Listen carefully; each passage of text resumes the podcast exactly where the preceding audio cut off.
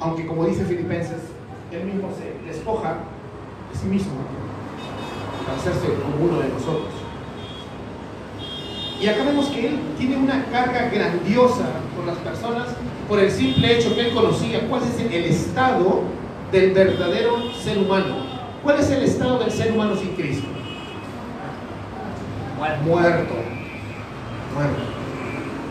El ser humano sin Cristo puede ser muchas cosas porque aún tenemos la imagen de Dios. De repente puede ser un gran empresario, ¿no? puede ser un gran profesor, un gran poeta, un gran músico.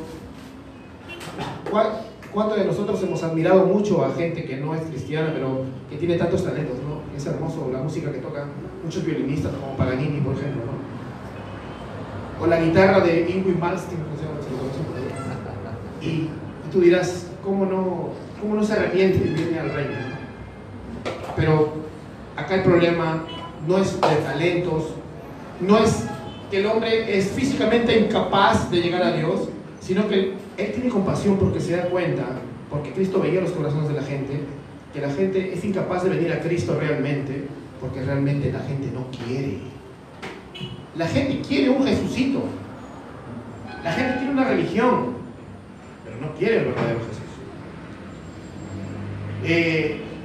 Es tremendo entender, como vimos la semana pasada, cuando Jesús entraba en la entrada triunfal de Jerusalén, ese pueblo que, que lo alababa, ¿no? Osana, hijo de David.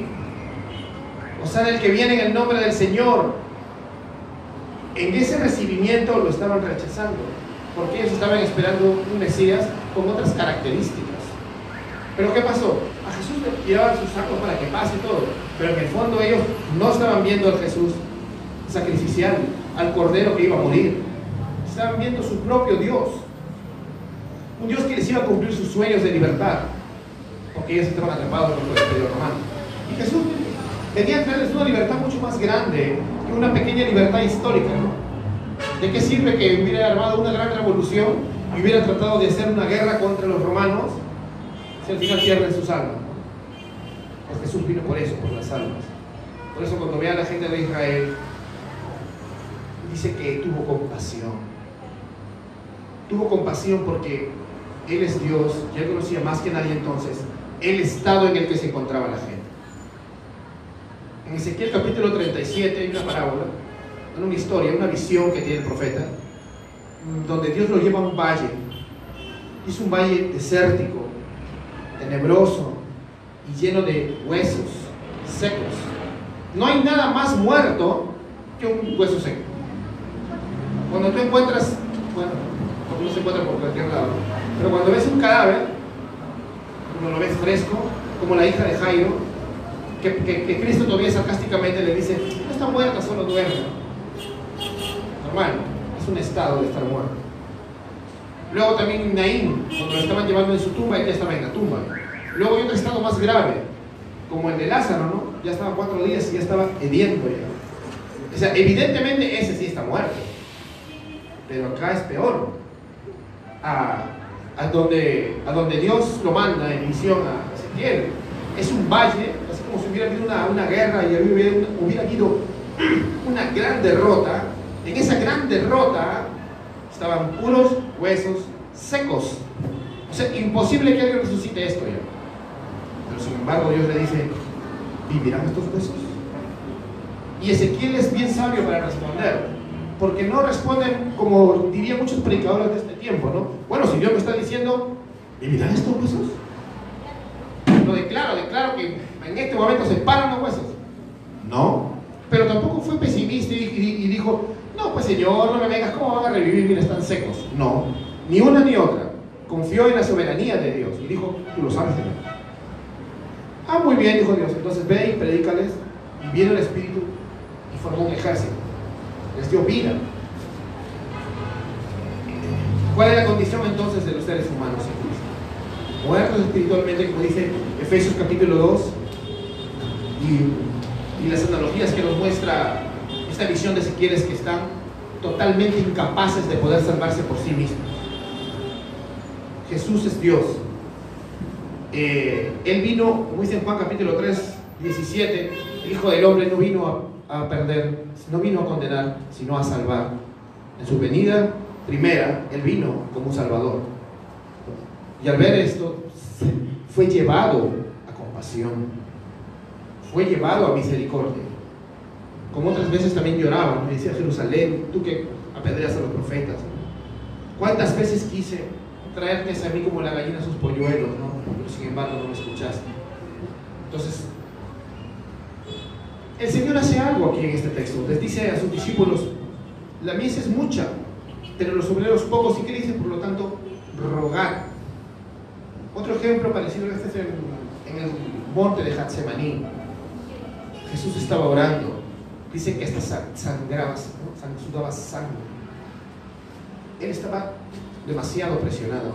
Y él clamaba por la ayuda en oración de sus discípulos los cuales eran como nosotros, ¿no? Se quedaban dormidos. Parece mucho a la, iglesia, ¿no? Y no me digas que tú oras 40 días como un predicador antiguo, porque a todos nos ha pasado. Hay que ser sinceros. Y me pongo a pensar, ¿no? Los discípulos se presentan tanto a nosotros. Uno dice, wow, San Pablo, San Pedro, pero en ese momento, ¿qué eran ellos? Antes de recibir el poder del Espíritu Santo, ¿qué eran? Como dijo Carlos en la mañana, era una tira de cobardes, dormilones. Estaban viendo a ver qué, estaban esperando que Jesús haga todo, ¿no? Ya, pues, como decía. Cuando llegaron los soldados eh, con el traidor, lo primero que hicieron es correr, ¿no? Incluso el discípulo amado, ¿no? ¿Dónde está el discípulo amado? Ya está dos kilómetros por allá. Así somos todos nosotros. Todos hemos sido un Judas delante de Dios. Toda la creación ha rechazado a su creador. No solamente Judas, no solamente Juan, no solamente Pedro. Entonces Él conoce el corazón del, ser humano. Y si algo nos enseña este texto para este tiempo, es que le dice a sus discípulos, ¿no? Oren, rueguen al Señor de la mies. La predicación, hermanos, para de nosotros, que somos el profeta, la iglesia es ahora el profeta, no los que dicen que son profetas. Tú eres el profeta. Joel capítulo 2 dice que derramaré mi espíritu sobre toda carne y mis hijos y mis hijas profetizarán. Todos somos profetas porque todos proclamamos el Evangelio. Pero ahora mm, me pongo a pensar, ¿tenemos valentía para hacerlo? ¿Tenemos el poder de predicar el Evangelio? Si te remontas al pasado, tú puedes ver biografías de grandes misioneros como Jonathan Gofford, eh, predicándole a unas 3.000 personas de China en el siglo XIX, más o menos cuatro horas de predicación, no contexto, no vamos a hablar de cuatro horas, pero se convierte en más o menos una gran cantidad de esa gente. Se tiran al piso a llorar, porque saben que le habían fallado a Dios. Y ese poder de lo alto no estaba dentro de Jonathan Gofford. También Charles Spurgeon que plantó una iglesia gigantesca con dos cultos de 5.000 personas en el siglo XIX. Para los que dicen que las iglesias están mal, se puede hacer una iglesia bíblica. Anhelamos tener una iglesia bíblica. Palabra, no induciendo a la gente. Charles Spurgeon la tuvo. ¿Y tú crees que ese poder venía de Spurgeon? Te digo que Spurgeon mientras predicaba tenía un cuarto con 30 hermanos orando ahí haciendo guerra espiritual. No reprendiendo cosas raras, orando, clamando al Señor. Ahí. Porque el enemigo no quería que esa iglesia crezca. Ya que era, digamos, la iglesia más relevante y gente que había aparecido en Londres en el siglo XIX. Pero para que pase eso tenía que interceder por las almas para que se salven. Y era una lucha encarnizada de oración. Entonces podemos hacer esto si oramos. ¿Tú crees que podemos hacerlo? Es cierto, lo podemos hacer. La predicación no tiene poder en sí misma, sino viene con, poder de lo alto, en Nuestra vida cristiana en sí misma no tiene ningún tipo de poder, sino viene con poder de lo alto. Incluso acá, hermanos, somos una iglesia donde nos gusta mucho el estudio teológico profundo, donde estudiamos teología, donde incluso yo anhelo que muchos de mis diáconos acá algún día tengan maestrías y doctorados en teología. Y los voy a animar. Pero te digo, sin el poder del Espíritu Santo y de la oración, estás muerto como el hueso. Importa todos los libros que te leas, importa toda la teología que estudies. Es decir, sería un falso teólogo, porque teología viene de teos, Dios, logos, conocimiento, ciencia. conocer más a Dios, como dice Juan 17.3, ¿no? que reconozcan a ti el único Dios verdadero y a Jesucristo a quien has enviado.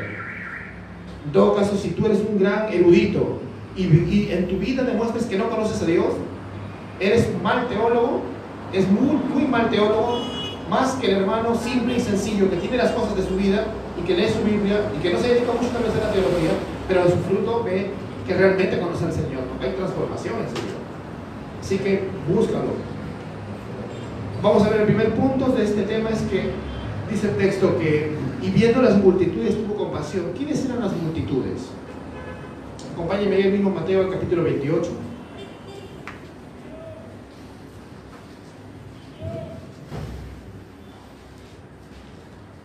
Un texto muy conocido es acerca de la Gran Comisión.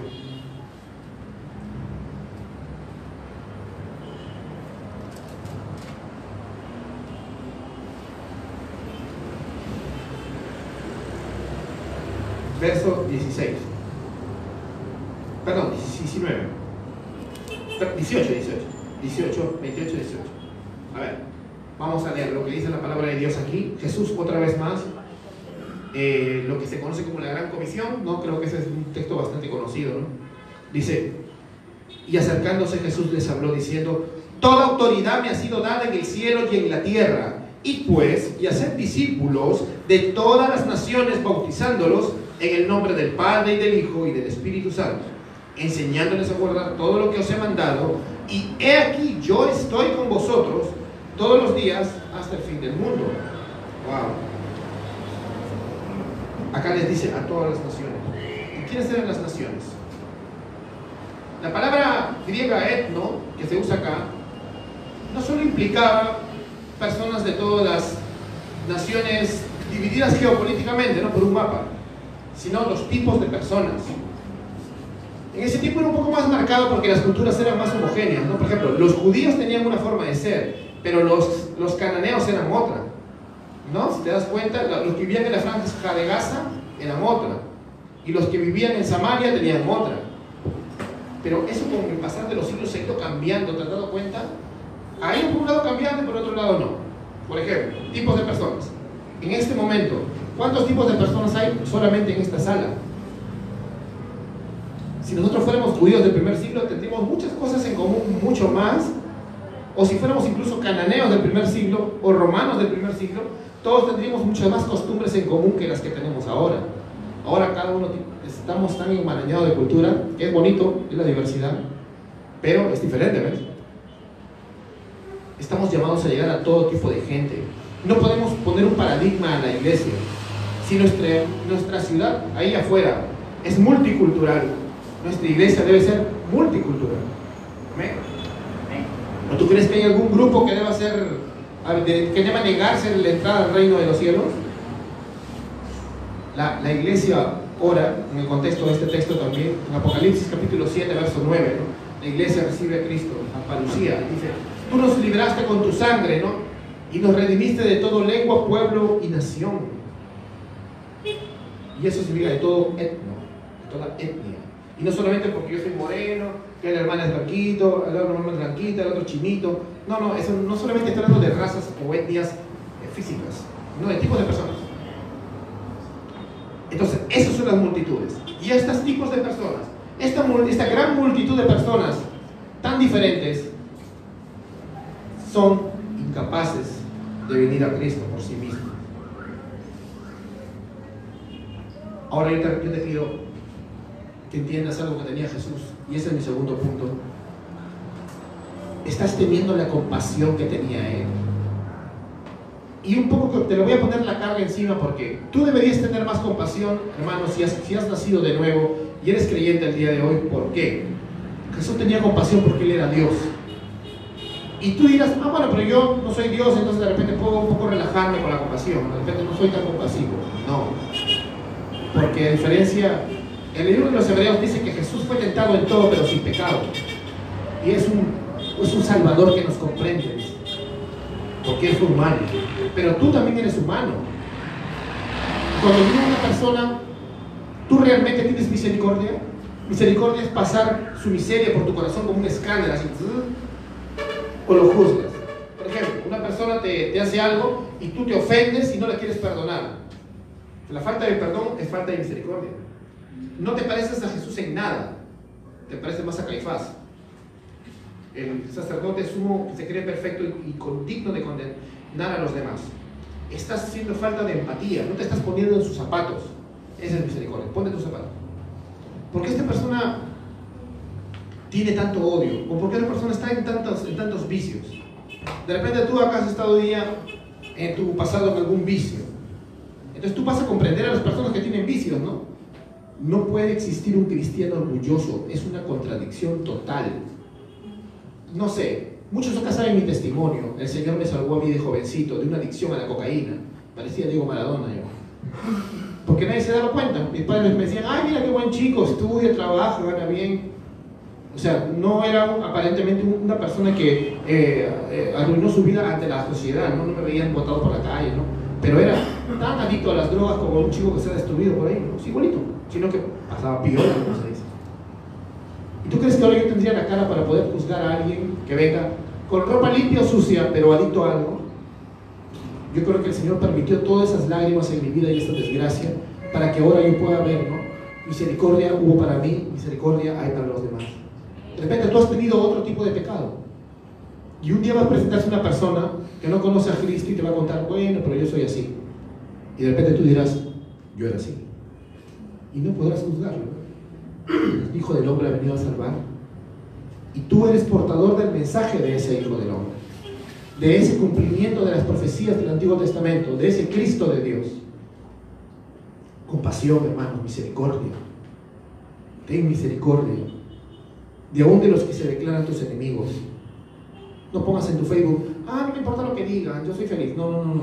Ten misericordia. No le hagas caso. Ora por él. Mira, Jesús nos pedía cosas imposibles. Porque es fácil que ahorita yo te diga, como de repente algunos hermanitos que van a estar en el cielo y lo respeto, pero te dicen, bueno, estas son las reglas de la iglesia. Mañana las señoritas se me vienen a amarrar el pelo, usted se me corte el pelo, corte militar o corbata, ¿no? Todos con falda, todos me vienen así. Amén, ok. Pero eso es fácil, porque de repente el próximo domingo todos nos disfrazamos de pingüino y nos vamos al cielo. Pero perdona a tus enemigos. Fácil. Bendice al que te maldice. Aunque ahora nadie te dice te maldigo, pero sí te maletean, hablando en el vulgo. Te murmuran de ti. Te insultan. ¿No? Te hacen daño porque incluso te pueden hacer perder trabajos, todo por cosas así. ¿Te das cuenta? ¿Es fácil? Humanamente es imposible.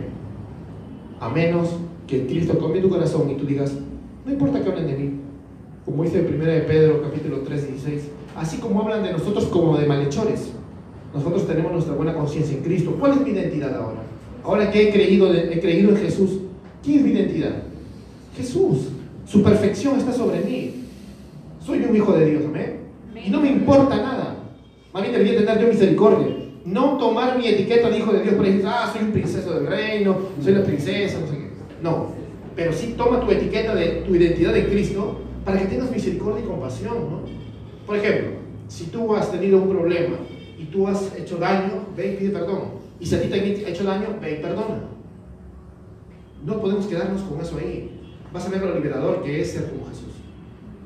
Compasión, hermanos, compasión. Eh, en los tiempos del siglo XX, a principios, hubo un avivamiento en Gales. También lo mencionó Carlos en la mañana. Es un avivamiento que a mí siempre, dirá que es peso el pastor siempre, pero me gusta leer mucho de eso, porque estoy investigando más.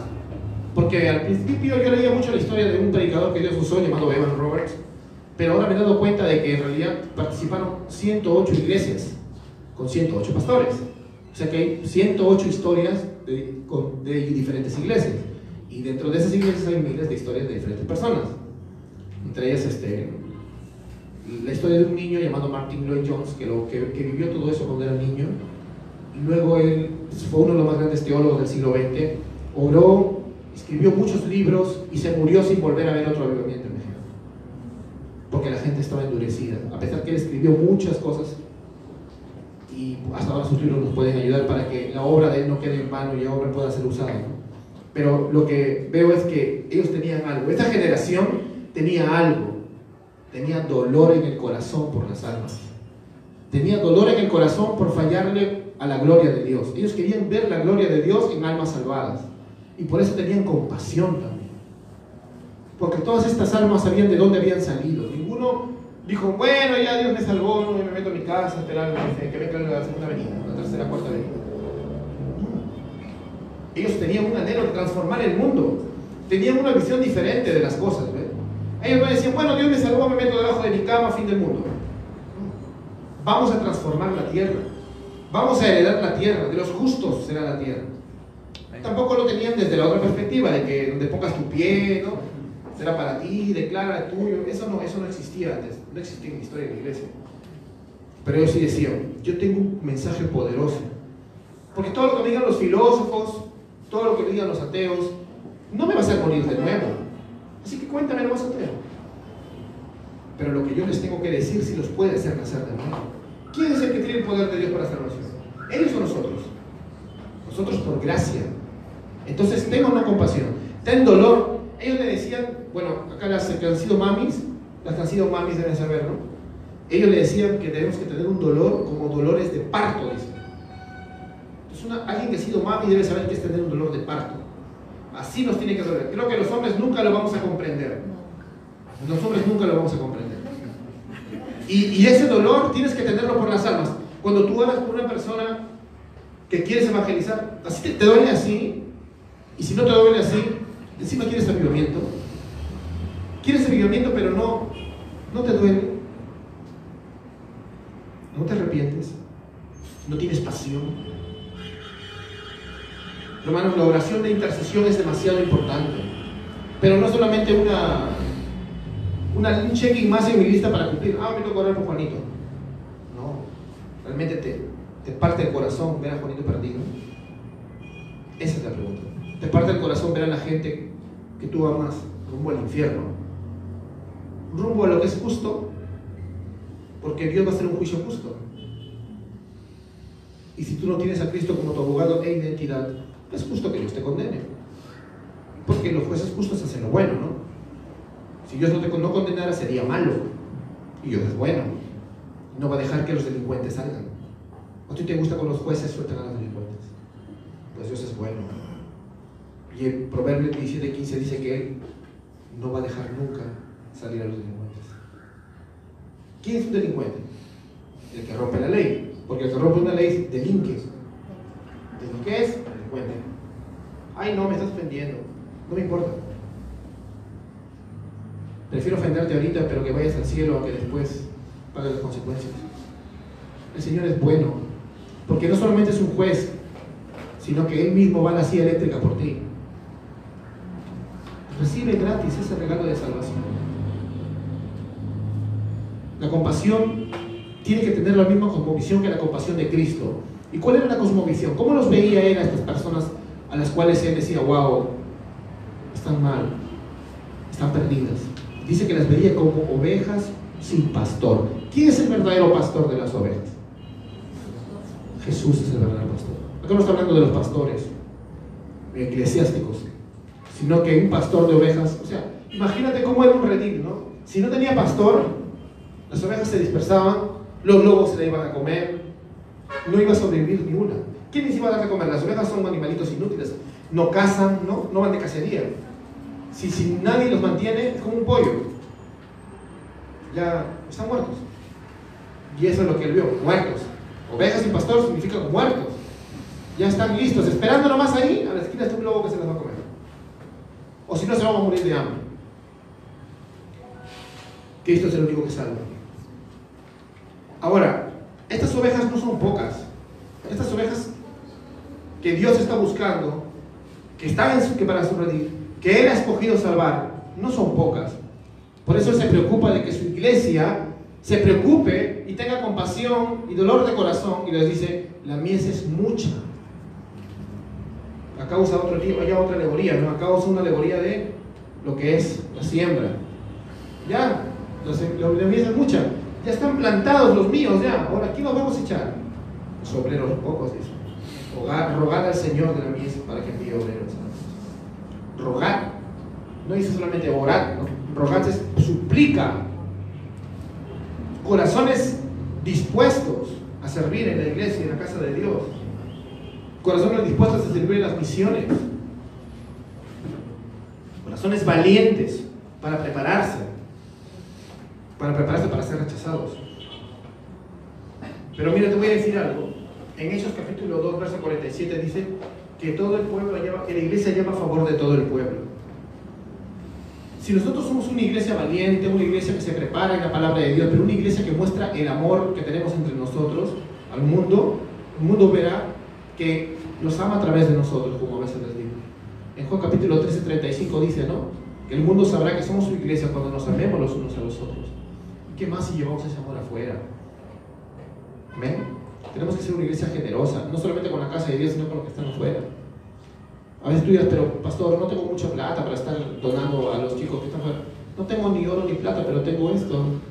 Tengo el Evangelio de Jesucristo, que puede levantar a los inválidos espirituales, que puede resucitar a los muertos espirituales. ¿Crees o no crees lo que dice Pablo? yo no me avergüenzo del Evangelio, porque es poder de Dios para salvación. No hay otra forma. Primero los Corintios 1.21 dice, ¿no? Que a Dios no le ha placido en su sabiduría que el hombre salve, sea salvo por su propia sabiduría, sino por la locura de la predicación.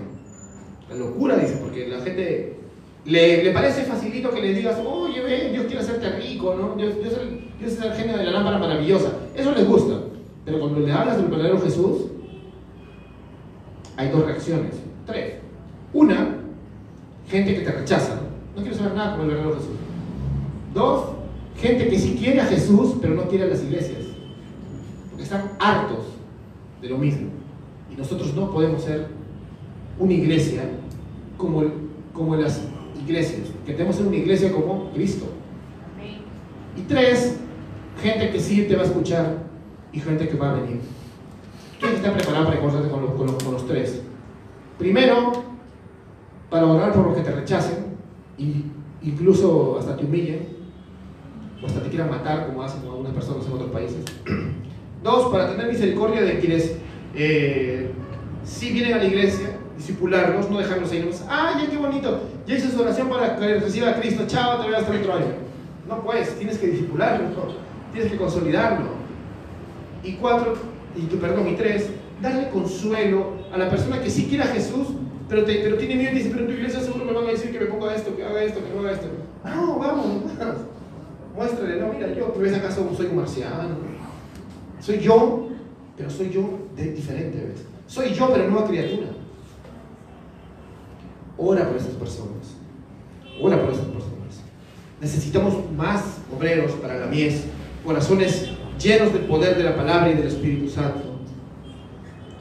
Para terminar, hermanos, si nosotros oramos por intercesión, si nosotros nos doblamos nuestras rodillas hasta que nos sangre, si como decía Charles Spurgeon, párate antes de que haya un abismo, párate en el abismo y que si los, los, perdidos van a venir como guerra mundial cena contra ti, que te, sobre, que te pasen encima, pero que te pasen encima, pues.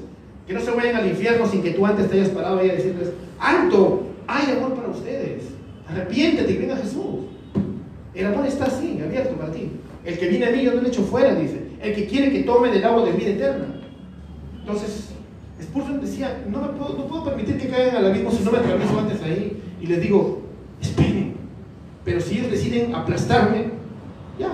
Pero yo estoy ahí hasta el final. Por, eso, ¿cuántos misioneros han dado sus vidas? Y su familia decía, no, que te vas a ir al África, te van a matar algunos los mataron. Pero otros han regresado a contarte su historia. Y Dios ha hecho muchas cosas grandes a través de la historia en las misiones. Dios va a salvar almas si oramos, hermano. Dios se va a mover a través de nuestra oración. Cuando Dios quiere un avivamiento verdadero en una ciudad, comienza a mover a su pueblo a orar. Debemos empezar por nuestra casa. Amén.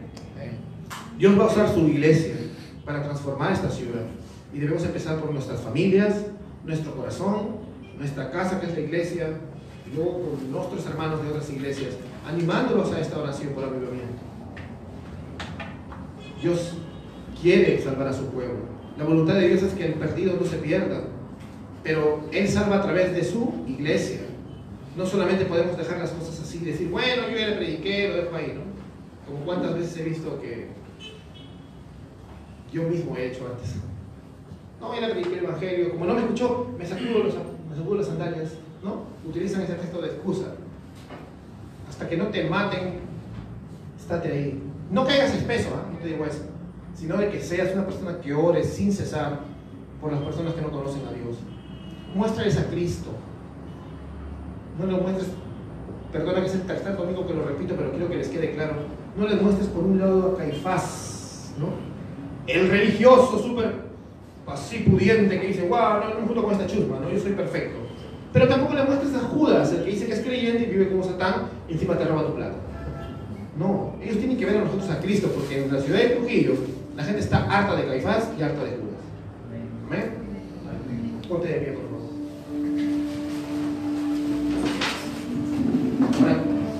Inclines tu rostro, por favor, para que oremos. Levanta tu mano, vamos a dar juntos al Señor. Amado Señor, queremos darte las gracias por este domingo, por este día de celebración para tu nombre, Señor. Gracias por tu misericordia, porque tú traes paz y calma a nuestro corazón, porque tú nos pones esa pasión para interceder por los perdidos, porque hemos visto milagros, Señor, y que tú tocas corazones realmente, Señor. Gracias por la oportunidad que nos das de conectar con muchas personas que tal vez ya no veíamos. Anímanos, Señor, a ser como tú. Queremos rogarte, Señor de la mies, que envíes obreros a su mies, empezando por nosotros. Henos aquí, Señor. Queremos, Señor, llevar tu, palabra. Queremos predicar tu evangelio, Señor. Nos arrepentimos de todos nuestros pecados, Dios mío. Nos arrepentimos de haberte fallado y de haber roto tu ley.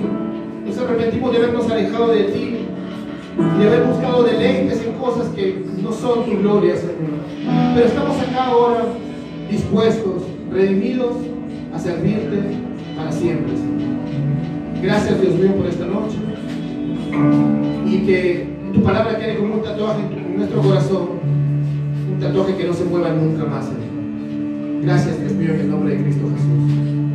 Amén.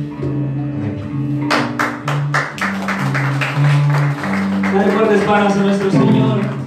Es su palabra la que nos ha animado, nos ha confrontado y la que creo yo que nos deja un desafío desde esta tarde de interceder por avivamiento, de interceder por esas personas que nosotros queremos que sean salvas. ¿Sí?